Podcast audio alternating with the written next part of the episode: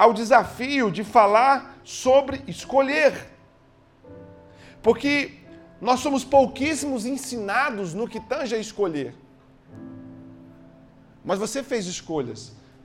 Você realizou escolhas. Você está realizando uma escolha em estar aqui hoje. Há pessoas que não estão aqui, muitas hoje, né?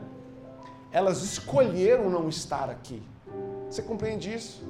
Sair de casa e, e, tomar um banho e vencer esse calor e vencer a preguiça, a fadiga que um calor dá, é uma escolha que você fez. Há pessoas que escolheram não estar aqui. E aí a gente descobre que eu e que você somos resultados das nossas escolhas.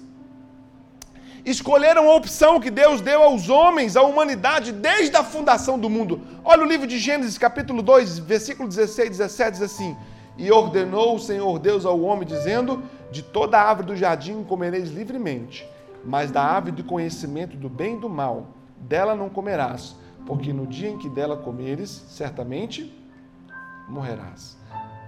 Agora eu faço uma pergunta para você: se não era para comer, por que, que ela estava no jardim?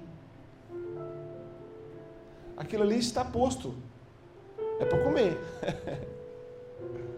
Ora, se Deus não queria que os homens comessem a árvore do conhecimento do bem e do mal, por que, que ele plantou essa árvore no jardim? O que, que essa árvore estava fazendo no jardim, amados? É porque você vai descobrir que Deus dá a nós o direito de escolher obedecer ou não. A obediência é uma escolha. O certo é uma escolha, o errado é uma escolha. As escolhas estarão sempre aos nossos pés, as escolhas estarão sempre ao nosso alcance. E há de nós que nos escondemos atrás de alguns argumentos. Hoje eu conversava com uma pessoa sobre casamento e eu dizendo para ela, falou: "Olha, divórcio não pode ser uma opção, porque quando o divórcio se torna uma opção, ele se tornará uma escolha." E ela disse assim para mim: Ah, por causa da religiosidade, você fala de divórcio assim, não é religiosidade, irmãos. Nós precisamos criar em nós um quê de consciência racional de que você é resultado das suas escolhas. Você é resultado dos sims que você deu à vida, você é resultado dos nãos que você deu à vida, e talvez você possa levantar e dizer assim, pastor, mas algo terrível aconteceu a mim, na minha história, aconteceu algo que eu não disse sim e que eu não tive o direito de dizer não. Não foi opcional, ok, mas você pode escolher o que você vai fazer com isso. Quantos me entendem? Diga amém.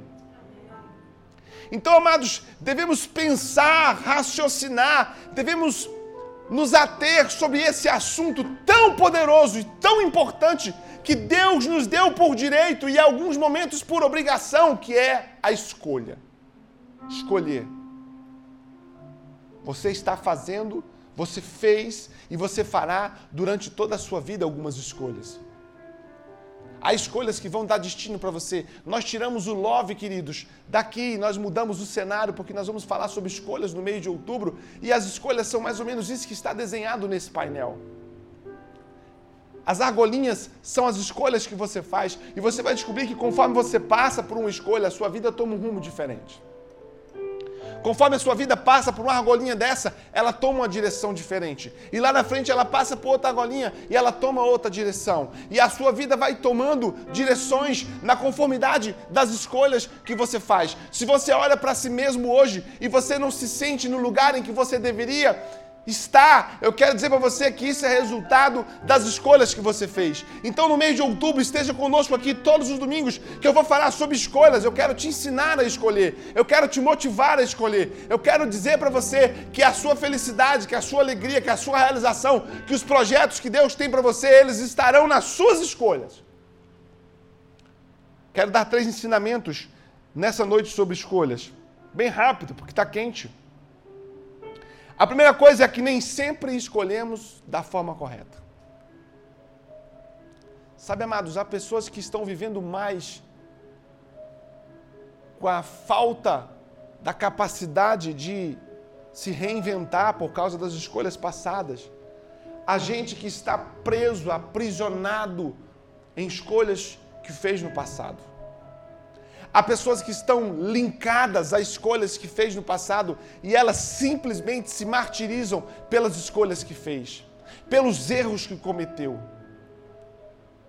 pelas bobeiras que deu na existência. Eu conversava com um jovem, sexta-feira a gente foi a Brasília buscar essa bateria e ele estava muito angustiado porque ele olhava para si mesmo e dizia o seguinte: Olha, eu me sinto assim, meio que alguém que perdeu tempo de vida por algumas escolhas que eu fiz errado.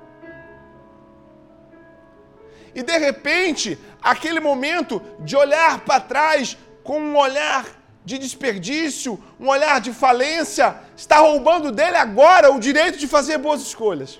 No livro de Atos, capítulo 1, versículo 25 e 26, diz assim: Para que tome parte nesse ministério apostolado, de que Judas se desviou, para ir para o seu próprio lugar, e lançando-lhe sortes, caiu a sorte sobre Matias, e por voto comum foi contado com os onze apóstolos.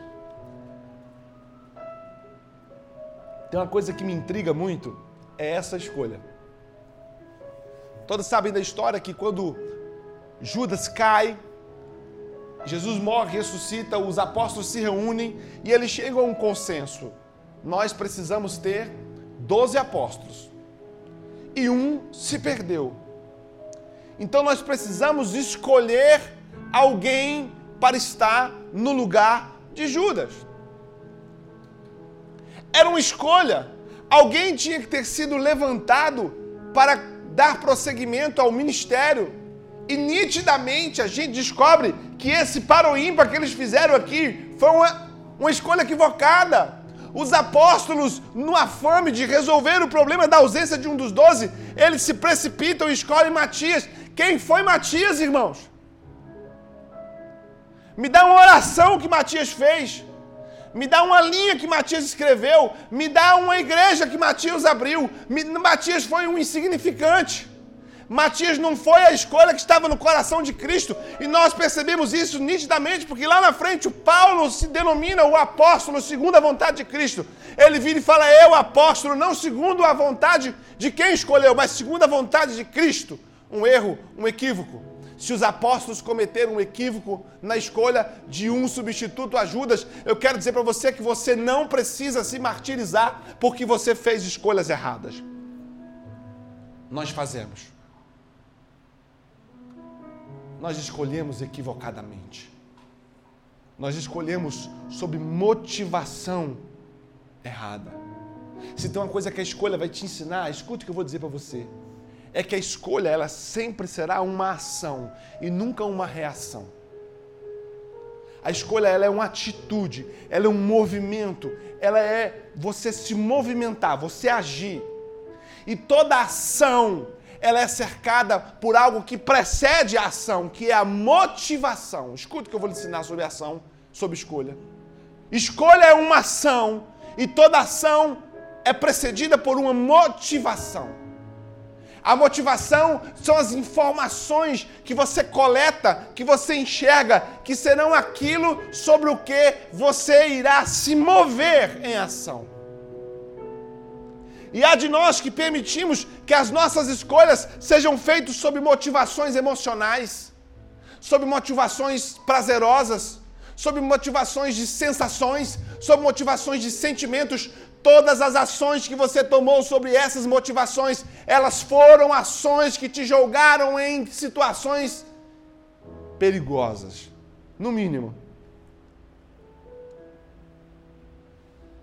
As nossas motivações, quando são equivocadas, elas farão que nós tenhamos ações que serão tragédias na nossa vida.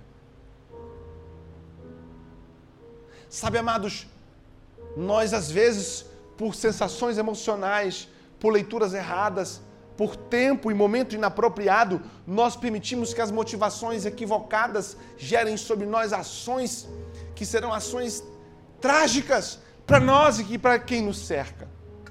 Então, quando você olha para as ações que você errou no passado, olhe também para as motivações que levaram você a fazer isso e procure ressignificar-se a partir dos seus erros, dos seus equívocos. Porque se você não consegue se perdoar pelas escolhas que você fez no passado, dificilmente você conseguirá fazer novas e boas escolhas. Quais foram as escolhas equivocadas que você já fez? Quais são as sombras, irmãos, que te acompanham por causa das suas escolhas? Essas sombras das escolhas equivocadas naturalmente se tornarão na sua vida presilhas da sua perna. Porque as escolhas equivocadas, elas carregarão conosco a vergonha, elas carregarão conosco a desonra, elas carregarão conosco o medo, elas carregarão conosco a insegurança, elas carregarão conosco uma série de sensações que vão coibir você de ser a sua melhor versão. Quais foram as escolhas que você cometeu errado? Há de nós que nos escondemos atrás das nossas escolhas ou há de nós que escondemos as nossas escolhas equivocadas atrás de nós, mas as escolhas não se tornaram, as escolhas equivocadas não se tornaram um assunto resolvido. É uma ferida que nunca fecha. É um corte que nunca vira cicatriz é uma dor constante, é uma insegurança constante. A primeira coisa que eu quero ensinar para você nesses dias de, de outubro sobre escolhas é que você precisa resolver as escolhas equivocadas. E mais do que resolver, é se resolver com elas.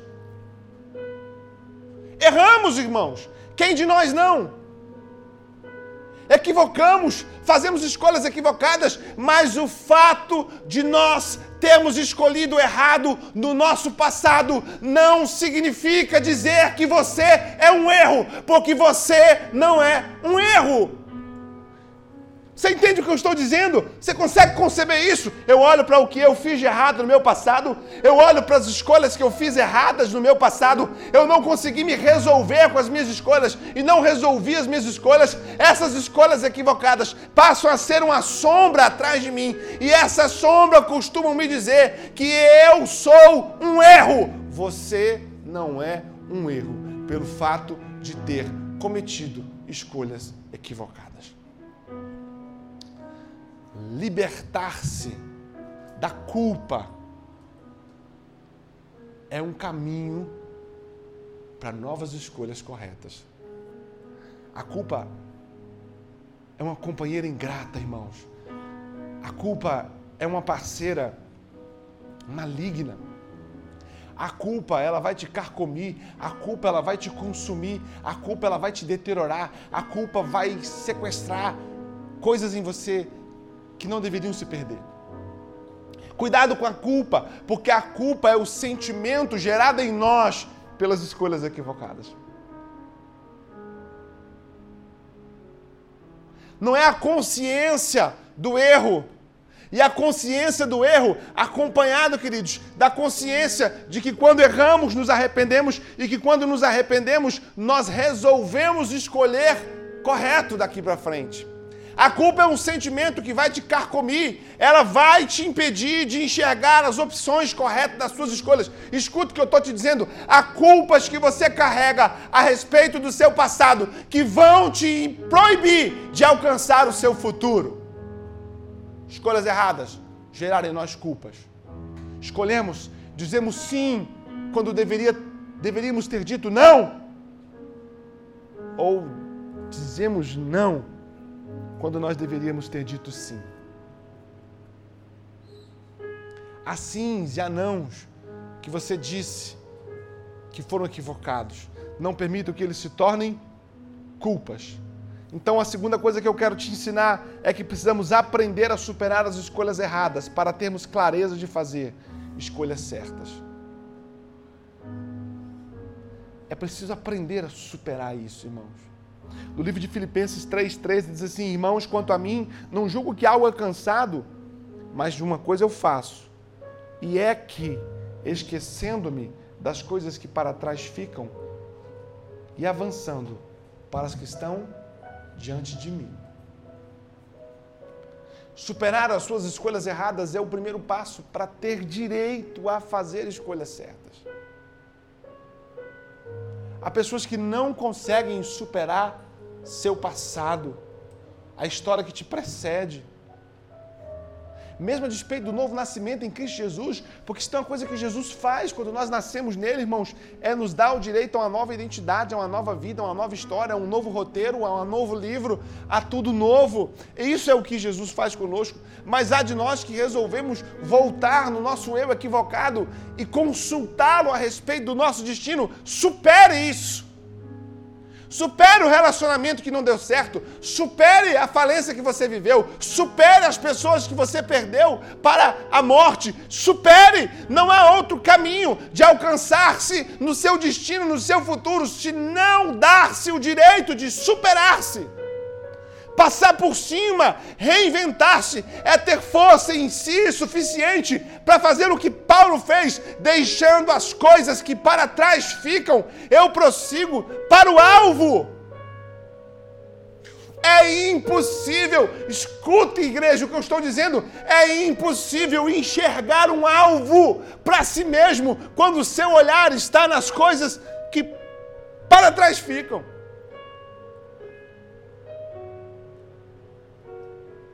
O que está para trás não deve voltar para frente. Só é uma forma de fazer com que está para trás voltar para frente. É quando eu volto para trás. E como é que a gente vence o processo de voltar para trás? É estabelecendo em si mesmo o processo real de esquecimento. Paulo diz assim: e esquecendo-me. Quem já esqueceu celular em algum lugar. Eu sou mestre nisso, irmãos. Semana retrasada, eu esqueci meu cartão quatro vezes na semana. Na quinta, eu, eu esqueci mesmo. Falei, gente, não é possível. Já não tem dinheiro. O pouquinho que tem, você pede o cartão, como é que você faz, né, irmão? Perdeu também? O que é o processo de esquecimento, irmãos? É deixar. Você só volta. Escuta, quantos estão comigo? Diga amém, irmãos. Vocês estão entendendo o que eu estou ensinando para você? Você só volta para buscar aquilo que é de valor. Tomei uma garrafa d'água, garrafa vazia, esqueci a garrafa no ônibus. Eu volto para buscar, irmãos. Não, por quê? Porque o meu processo de voltar para buscar é sob a perspectiva de que só devo voltar para buscar algo se esse algo trouxer sobre mim algo de valor. Quando Paulo vira e fala assim, deixando para trás as coisas que para trás ficam, é porque Paulo deixava para trás aquilo que não era para si mesmo algo de valor. Eu pergunto para você o quanto de produto dispensável, desprezível, insignificante da sua história você está voltando para buscar voltando para buscar relacionamentos errados, voltando para buscar frustrações, voltando para buscar decepções, voltando para buscar é, traições, voltando para buscar um monte de coisa. E aí, quando você volta para buscar, você vive o processo que nós chamamos de ressentimento. O que, que é o ressentimento? É sentir de novo.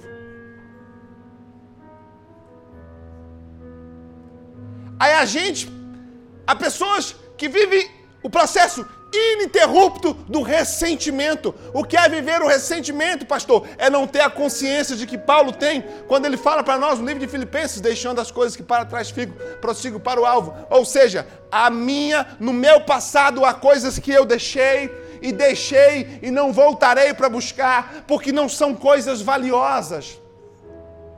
A única forma de alcançar, de estabelecer, de encontrar um alvo para a minha vida, um objetivo para mim mesmo, um objetivo para minha existência, é olhar para frente. E a única forma de olhar para frente é não voltar para trás. Então Paulo vira e fala assim: deixa para trás aquilo que não tem de valor. Por quê? Porque se você olhar para trás e voltar ao encontro daquilo que é dor, daquilo que é ressentimento, daquilo que é traição, daquilo que é decepção, daquilo que é erro, erro ao encontrar-se com o passado, passado, que deveria ter sido deixado para trás, você vai ressentir-se, você vai sentir de novo a dor que deveria ter sido abandonada. Por isso que a gente, tão perto da gente, que não encontra em gente de perto a felicidade. A gente que tem todos os argumentos para gritar em alto e bom som: Eu sou a pessoa mais feliz do mundo. Mas não consegue. Por que, que não consegue, pastor? Porque sente de novo o passado. E porque sente de novo o passado, não se permite sentir o presente. E vive uma vida contínua de ressentimentos, voltando para buscar aquilo que é lixo. A Bíblia diz assim: Eu quero trazer à memória aquilo que me dá esperança. Ah, irmãos, se a gente pegasse essa palavra que eu dei hoje e aplicasse ela, você ia descobrir que os resultados que você teria na sua existência seriam fantásticos. O que você ocupa a sua memória, aquilo que te dá esperança capacidade de olhar para frente com expectativa de que coisas boas virão a acontecer. Esperança é olhar para o crono chamado amanhã ou chamado depois de amanhã e ter a consciência de que algo bom está por vir. Por quê? Porque Deus está no meu futuro e o fato dele estar lá, eu tenho certeza que ele é bom. Ou você ocupa a sua mente com ressentimentos. Se você quer aprender a fazer escolhas boas, corretas, concretas, sólidas, escolhas abençoadas para você, você precisa olhar para as escolhas do passado e resolvê-las. Resolva-se. Como que alguém que Deus deu a capacidade de pensar com clareza, Tolo daquele que comete os mesmos erros e espera obter resultados diferentes, irmãos. É o senso de loucura. Para com isso, põe um espelho diante de você, seja sincero consigo mesmo, faça novas escolhas. Abandone as escolhas equivocadas do passado e dê-se o direito de fazer novas opções. Como disse para vocês no início, a gente que optou por não estar aqui errou. Não vai colher o fruto dessa palavra, não vai conseguir ressignificar, resetar a sua mente, mindset, não vai conseguir receber o que está sendo dado aqui hoje. Sabe, amados, se tem uma coisa que a humanidade precisa aprender a fazer, é o que Cristo fez na cruz é descobrir que o objetivo, o alvo, deve ser sempre maior do que as desculpas e do que os sentimentos. Jesus, a despeito de tudo que ele passou, a sentença que ele emite é: Pai, os perdoe, porque não sabem o que fazem. Irmãos, para um pouco e olha a consciência do que é o objetivo do que é a escolha correta.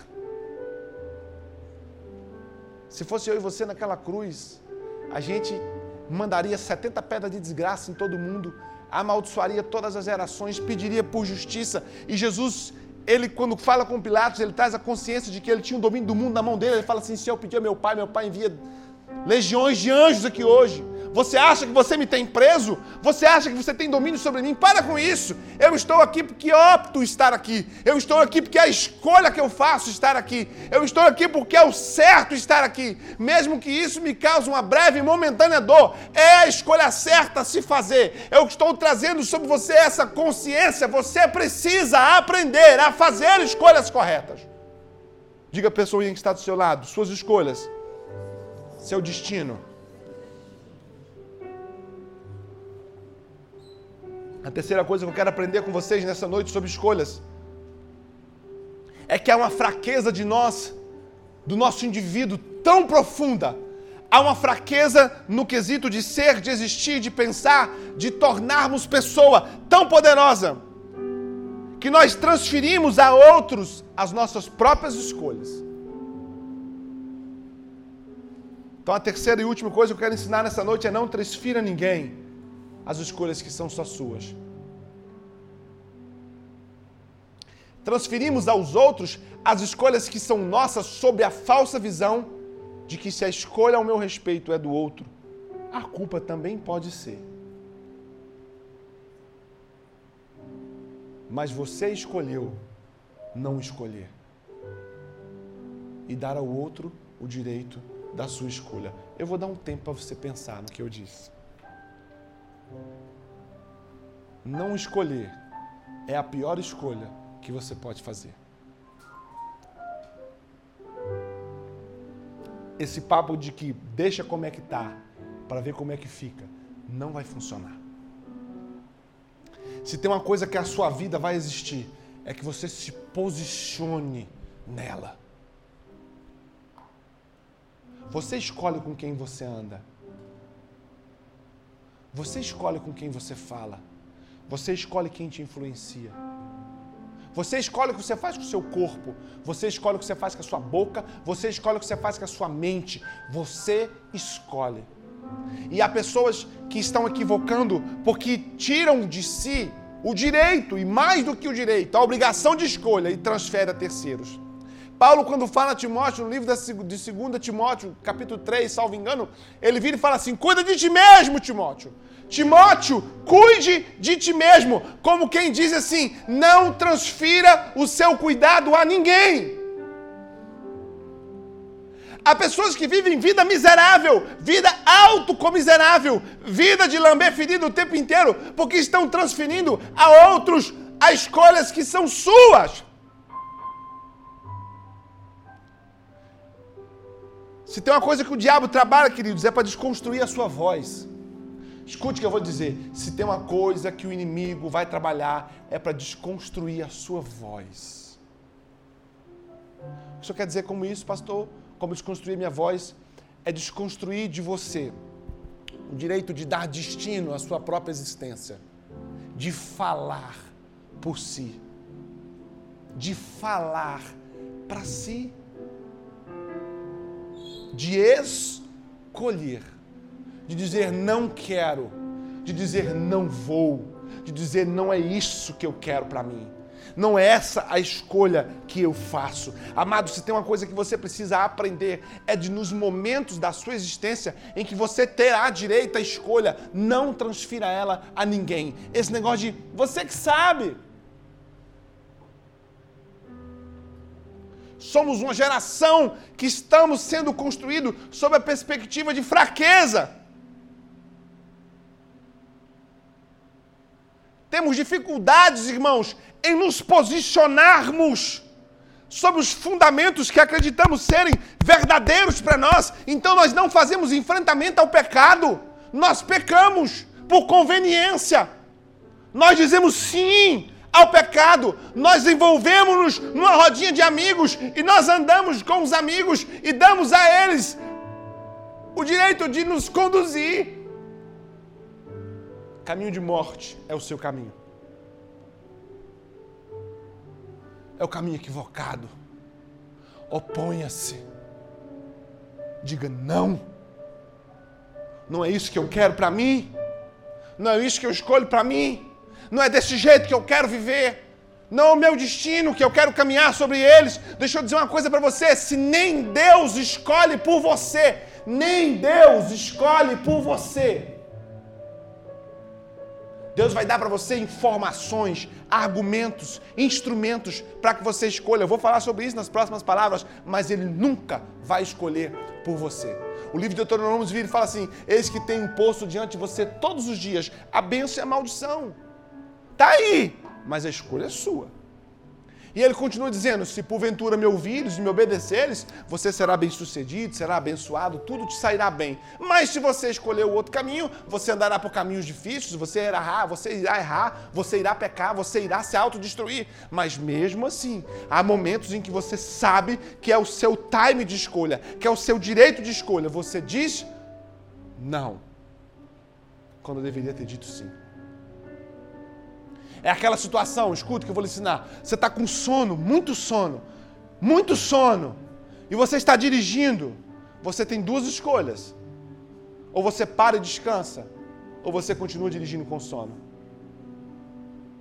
Ah, mas, mas eu precisava chegar. Ah, mas, mas, mas nada, o volante é seu. Faça o que é certo. Pare e descanse. Mas não.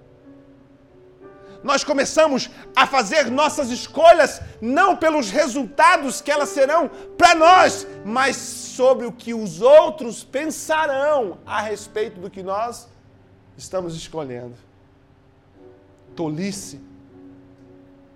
Tolice escolher na perspectiva daquilo que o outro vai achar da sua escolha. E você vai se desconstruir dioturnamente, ao ponto de olhar no espelho e não se encontrar mais. Há pessoas que a gente senta para aconselhar, é uma das coisas que elas vão dizendo para nós: não me acho mais. Qualquer semelhança é mera coincidência, irmãos. Não me acho mais. Eu gostava de usar cabelo comprido. Eu era uma pessoa alegre, eu era uma pessoa festiva, eu era uma pessoa brincalhona, mas fulano não gostava, fulano não achava bom, e porque eu queria ter o fulano, eu preferia ter o fulano em minha vida, e para ter o fulano em minha vida, eu escolhi dizer não para mim. Tolice, irmãos.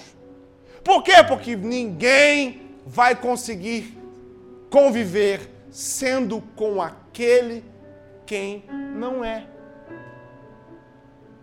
Espera aí, você não consegue conviver comigo? Eu, ele gosta de ser careca, irmãos. Cabelinho curto. Eu vou virar para ele, não, para você tocar na igreja, você tem que ser black power. Aí ele vai deixar o cabelo crescer, irmãos. Eu até imagino esse homem de black power. De repente, irmãos, ele está se detestando. De repente está horrível dormir com aquele cabelão. De repente ele não gosta de tomar banho e lavar cabelo. De repente a vida dele está sendo uma dificuldade. Por quê? Porque ele fez escolhas para agradar o outro. Sabe, amados, se Deus não escolhe por você, é porque a escolha tem que ser sua. Ela é mais do que um direito, ela é uma obrigação. Você tem a obrigação de escolher.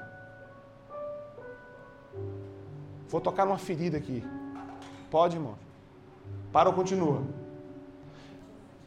Ah, eu estou ficando muito obeso. É a escolha que você fez.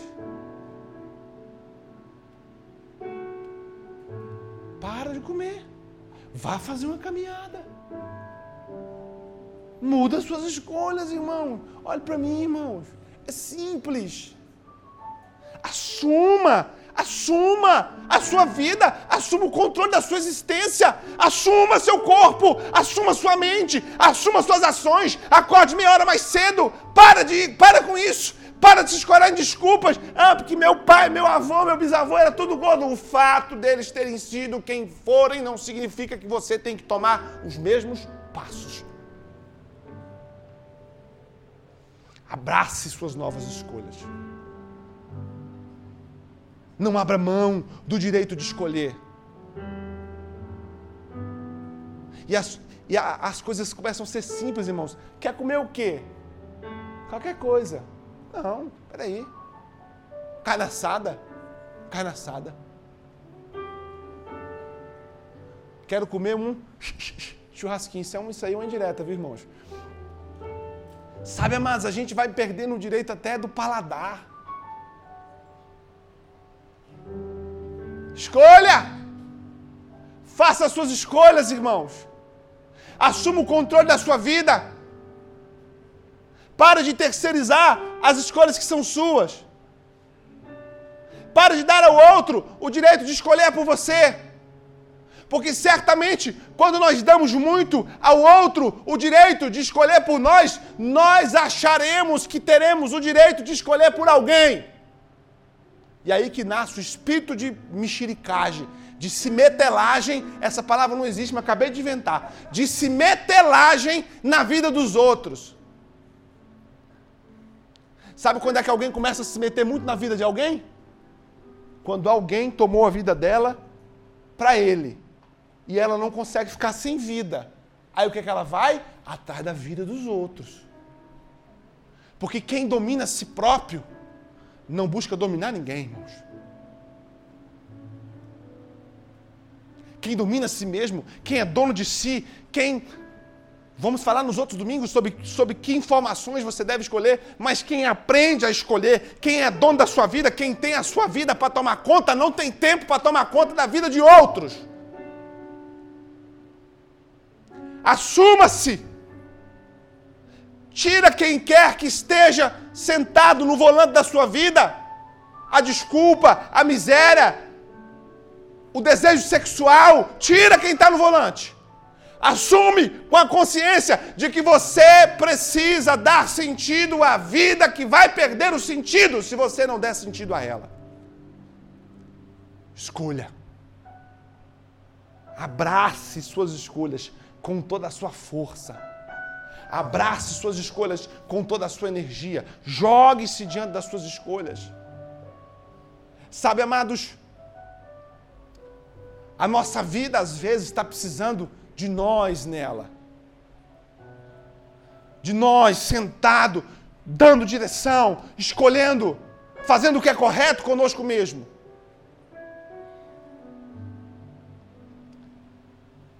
A cada escolha a sua vida tomará uma direção e uma função na perspectiva da escolha feita. Vou repetir esse tópico.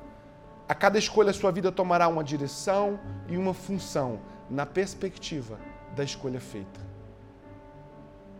Eu estou optando pelo pecado. Ok, sua vida vai tomar uma direção e uma perspectiva do pecado. E a própria Bíblia fala que o salário do pecado é a é morte. Eu escolho o pecado, então você abraçou-se à morte. Eu escolho a preguiça, você se abraçou ao fracasso. Eu escolho a mentira, você abraçou-se a uma vida insegura. Ninguém constrói uma vida sob a perspectiva da mentira. Quais são as escolhas que você vai fazer? Aprenda, olha esse painel, descubra que se você passar pelo painel da verdade, ele te leva para segurança. Aonde foi que você errou até o dia de hoje? Não permita. Se tem uma coisa, irmãos, que eu vou ensinar nessa igreja. Há um tempo atrás, as pessoas, as pessoas, as pessoas olham a pessoa do pastor e acham que nós somos responsáveis pelas suas escolhas. Nós somos responsáveis pelas suas informações. Pastor, eu quero fazer isso, o que, é que o senhor acha? Bom, você pode fazer isso. Mas o resultado, segundo a palavra, é esse. O resultado é esse. A gente que quer que o pastor vire e fale assim: compra um carro, irmão. Não, nunca. Escuta o que eu vou dizer para você. Só se Deus me der uma palavra profética para você.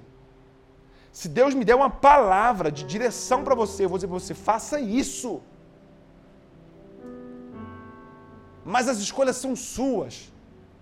Elas são suas. Tem pessoas que querem que nós escolhemos para elas. Nunca. Eu namoro ou não namoro? Não sei. Eu não sei. É o seu momento de escolher. Eu não posso escolher por você.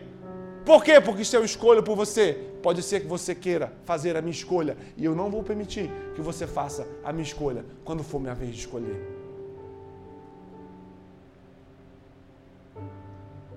Josué junta sua família num tempo de crise, de confusão, num tempo de incertezas, num tempo onde o povo estava dividido sobre o que fazer, como fazer. Josué vira e fala: Senhor, não sei vocês, cada um por si, mas eu e a minha casa serviremos ao Senhor. Um homem no meio de 6 milhões de pessoas, ele vira e fala assim: pode ser que que 5 milhões 999 mil 999 pessoas escolham não servir a Deus. Problema é do todo. Eu, diga comigo, eu e a minha casa serviremos ao Senhor. Sabe o que é isso, irmãos? É se posicionar para escolher. Tum!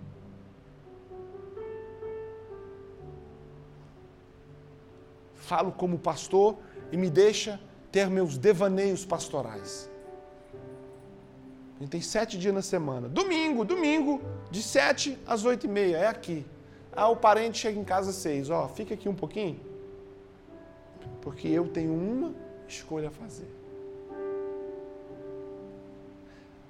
Nós somos relativistas, irmãos. Porque somos relativistas, nunca seremos profundos, sempre seremos superficiais.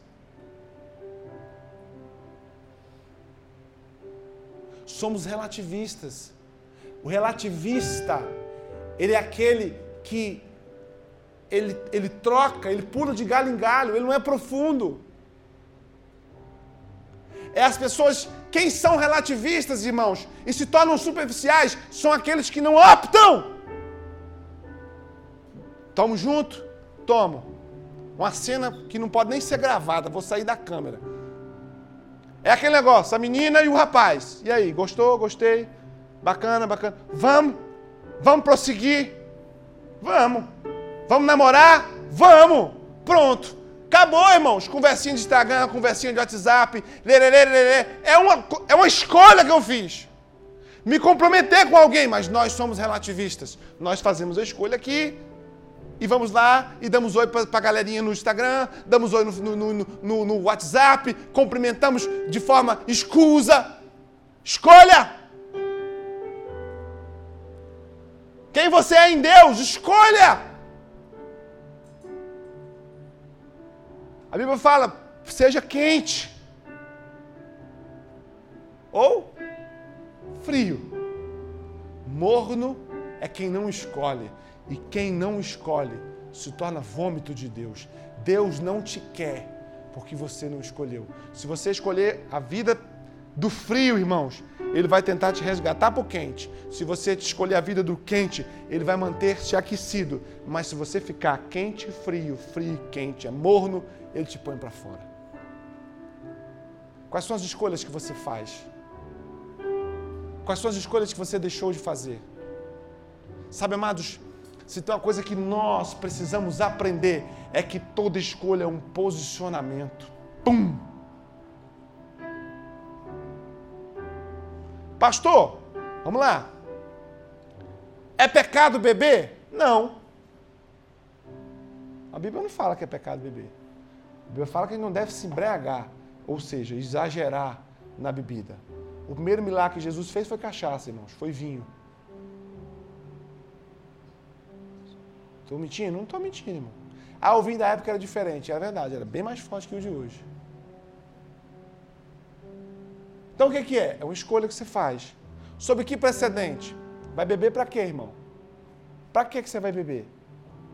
Você precisa? Você deve. São os três peneiras: precisa, deve, pode. Pode, pode, precisa. Vai gastar quanto com isso? Você tem domínio próprio suficiente para beber o que precisa ser bebido? Outra coisa, você carrega uma marca chamada cristão. As pessoas olham para você e precisam ver Deus naquilo que você faz. Eu faço uma pergunta para você. No Brasil, no Brasil, na nossa cultura, alguém olha para alguém bebendo, enxerga Deus em quem está bebendo? Então se posicione, irmão. Não! Mas a gente. É, fraco. Fraco. Você tem que acordar amanhã e dizer: Deus, eu quero fazer as escolhas corretas. Há escolhas que te custarão muito, como por exemplo, perdoar. Sabe o que é perdoar, irmãos? É assumir o prejuízo.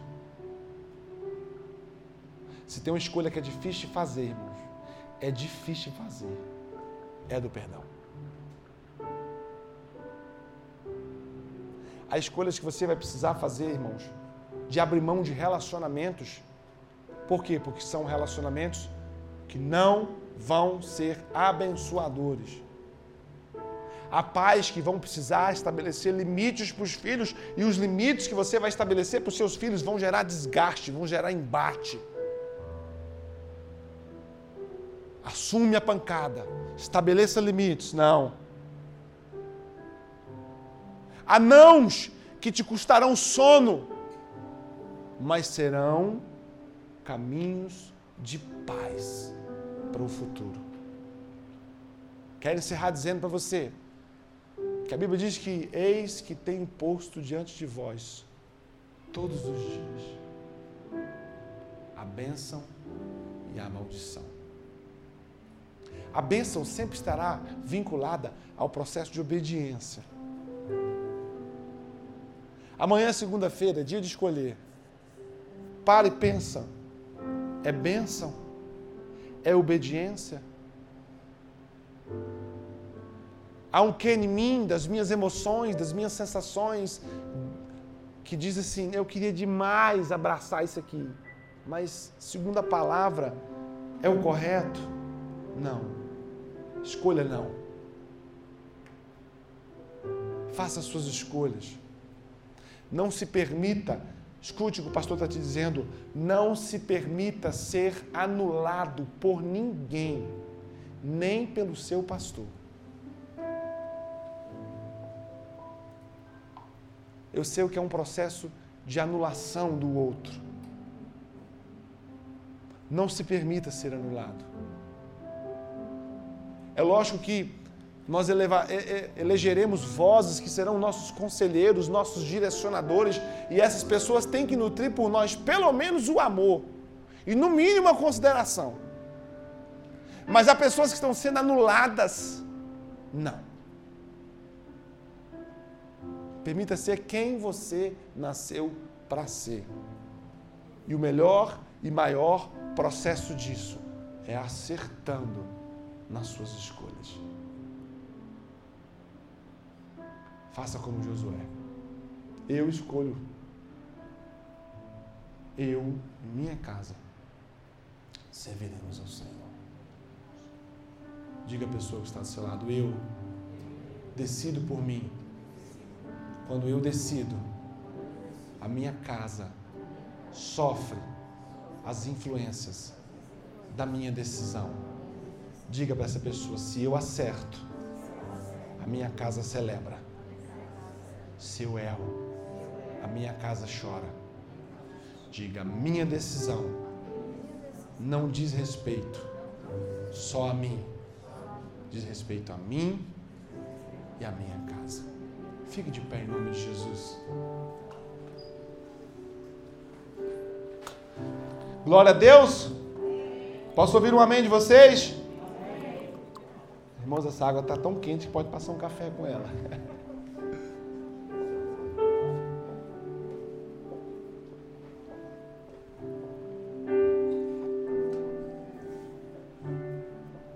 Levante-se na sua existência, meu filho.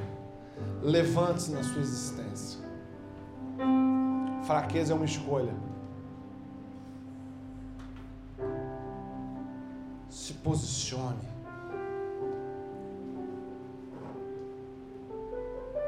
Dê voz a si mesmo.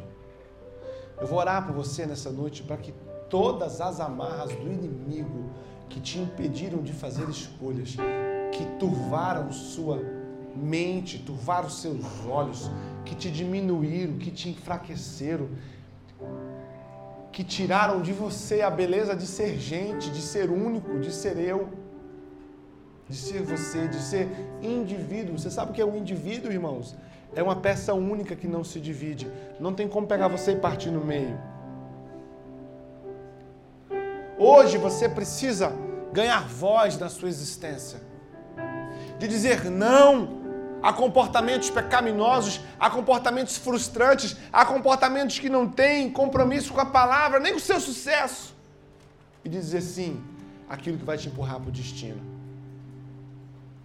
Se tem uma coisa que o povo de Deus precisa aprender, irmãos, e eu vou ensinar vocês com